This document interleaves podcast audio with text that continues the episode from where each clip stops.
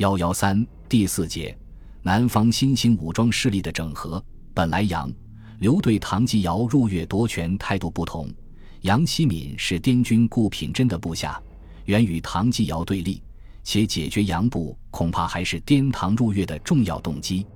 然而，在国民党内部却始终担心杨部会与刘振环部一起在广州以政变方式夺权，然后配合唐继尧以副元帅身份统治广东。对杨刘有着整体的不信任，本可分而对付，甚至使杨刘对立的局势却未加利用。也表明国民党新领导群在东征出胜后自信上升。在四月底的讨论中，蒋介石和廖仲恺都主张与唐继尧妥协，让其入主广州，而将革命根据地东迁至粤东，以巩固新获得的地盘。蒋明确指出，让已得地盘的将领离开防地去打一次无希望的仗非常困难，并向闽南发展。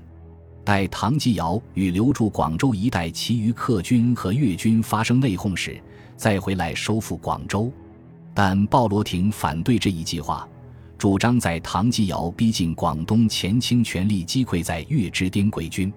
蒋廖被说服后，许崇智又反对，仍主向福建发展。但鲍罗廷的意见最后获得通过，并确定了此役由蒋介石指挥。正像杨。刘讨陈不积极而丧失其地位一样，许崇智对讨伐杨刘的消极态度，成为其后来失去军事指挥权的重要前因。蒋败自然无话可说，许继德地盘也保留了与各方斡旋的余地。若蒋胜，则功勋与声誉俱增，局势就将完全不同。值得注意的是，当时所有各方皆预计唐继尧会轻易消灭广西军队，并迅速抵达广州。可知新桂系击败滇唐大军是整个南方局势至关重要的大逆转，它决定了北洋的对立面由西南向南方的地域转变，促进了广东新兴力量解决杨刘的决心，并确保其在没有外敌威胁的形势下完成。到五月初，范士生发回的电报表明，广西军事发展与所有人预料的相反，新桂系政取得胜利。在唐继尧的威胁不复存在后，苏俄顾问及其支持者提出肃清客军，以扩大地盘、增加税收、实现广东人统一广东的口号，以区域意识和物质利益为讨伐杨刘的驱动力。鲍罗廷注意到越级军政人物中一个长期流行的观点，即广东人的广东。孙中山和陈炯明的一个主要矛盾就是孙始终考虑全国问题。而陈则侧重广东一地，主张先把广东建成模范省，然后再考虑其他地区。蒋介石更早在一九二四年即看出，今日驻粤客军日谋抵制主军，以延长其生命，跋扈之势已成。对此，如不谋所以消弭之道，未有不可为吾党致命伤者。故越局不患在外敌之强，而患在内部之杂；国民党不患在对外之难。而患在治内之间，他那时向孙中山提出的对策与陈炯明的先内后外取向是相近，即估不必就全国着想，而当为越局急筹补救之方。既存此见，蒋此时自能赞同利用广东地方意识讨伐杨刘之策。蒋鲍二人却有所见。六月初开始的讨伐杨刘之意顺利得出人意料。实际战斗不及十天，就以大元帅府方面的完胜结束。杨、刘两部本身未必行动一致，应是其失败的重要原因，而地方意识也起了相当重要的作用。黄埔校军的宋希濂观察到，广州市民久受客军盘剥，闻其败而奋起，多有持铁棒、菜刀、扁担等为武器，将其击毙，为数颇多。身逢其事的滇军将领李宗煌更形象地描述说：“广州市民因近几年了受够了客军盘踞欺凌压榨的恶气，一旦有了可乘之机，无不怒眉横目，揭竿而起。但知血愤血耻，见到了戴红边军帽的滇军，是一拥而上，挥刀猛砍，甚而至于用牙齿一口口咬死人。杨刘的覆灭，使广东军政局势发生根本的改变。党军利用杨。刘溃散后的兵源军械，一举由一旅扩编为两个师。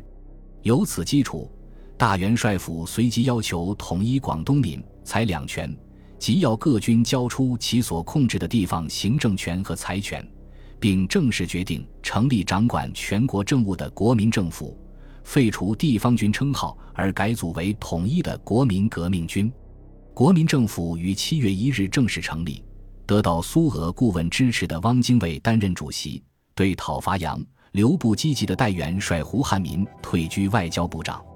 许崇之任军事部长，然已失去实际统兵权。数日后，成立了由八人组成的军事委员会，主席仍是汪精卫。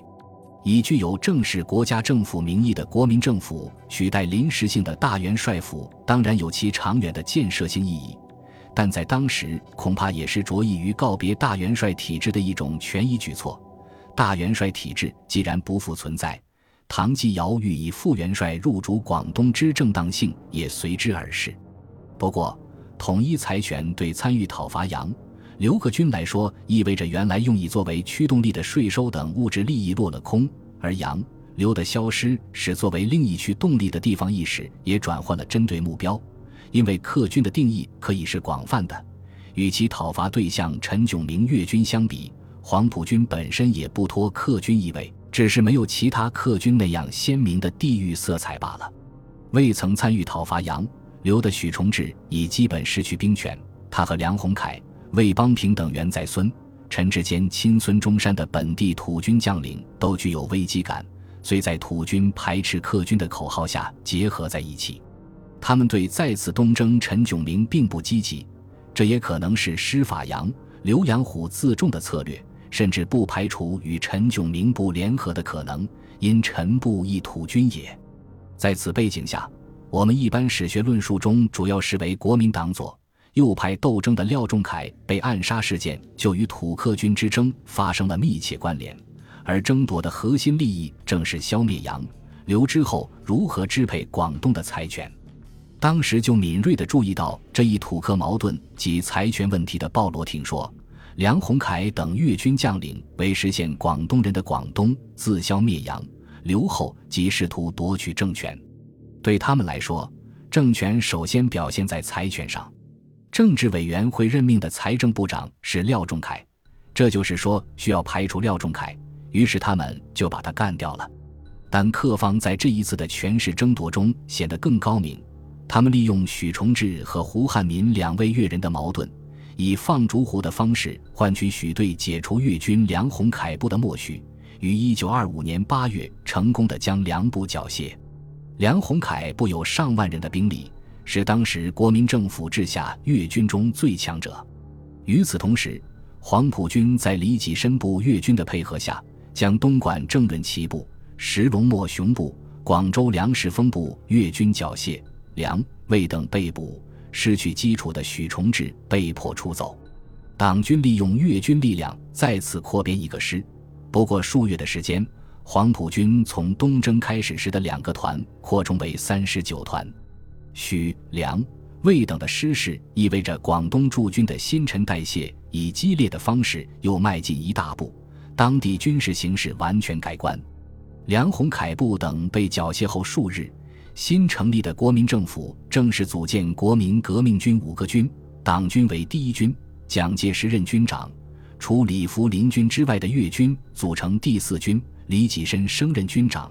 这两军是国民革命军的主力。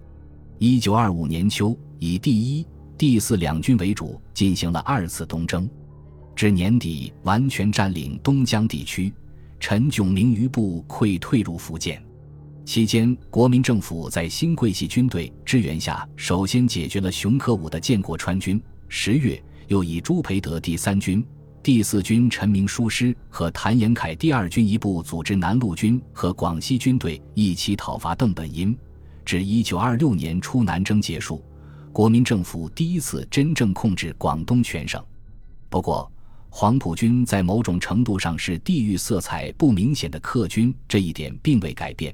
也意味着其走出广东的潜在必要性。稍后，包括黄埔军在内的所有客军皆参与北伐，先后离开广东寻求发展，多少也受到上述土客矛盾的影响。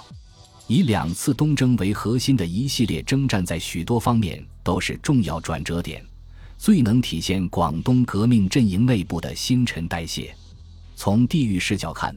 它代表着地域色彩明显的客军从广东军政事务中淡出，余下的区域客军基本不具备挑战政府的能力，多半也无此愿望，但图自保而已。从军事角度看，它标志着黄埔军声誉的确立和一批军校训练的广东少壮将领的兴起。就国民党及其主导的整体革命事业言，它见证了孙中山时代的结束。这一结束是广泛的，孙本人的气势及国民党新领导层的形成是一方面，更直接的转变是孙的最大挑战者陈炯明势力的终结，以及与孙陈相争有关的一系列反陈军人。包括粤军内部的许崇智和客军的杨刘，皆随之退出权势，争夺第一线，和后孙中山时代的开始。所有这一切转折中的新兴因素，都与蒋介石多少相关。他不久即在国民革命事业中急速上升，显非无因而至。东征结束后不久，陈乾、李宗仁、唐生智部先后成为国民革命军第六至八军。各军基本受国民政府节制，两广和湘南的结成一体，意味着南方的军事新陈代谢告一段落。随着各地新兴少壮军人的崛起，过去的西南色彩也基本褪去。广西已无旧桂系，有功劳势力大的在粤客军纷纷被灭，过去作用不大、力量较弱者反得以保存，主要是湘军。然后来野军一出广东，且因与唐生智有约在先。皆未能染指湖南，粤军在一定程度上也有类似的演变。许崇智所属各部，除一支青黄埔的陈明书、吕成建制的转入第四军，扩充为第十师外，余多被消化，反倒是非核心而实力有限的李福林部保存较久。大体而言，南方的军事新陈代谢中，广西和湖南的军事领导人以保定军校毕业生为主，且作用明显。广东也有相当数量的保定军校毕业生发挥实际指挥作用，但作战方面的作用或相对不那么明显，或较少为当事人所述及。这里除黄埔军校的作用外，一个重要原因可能是有苏俄军事顾问在起作用。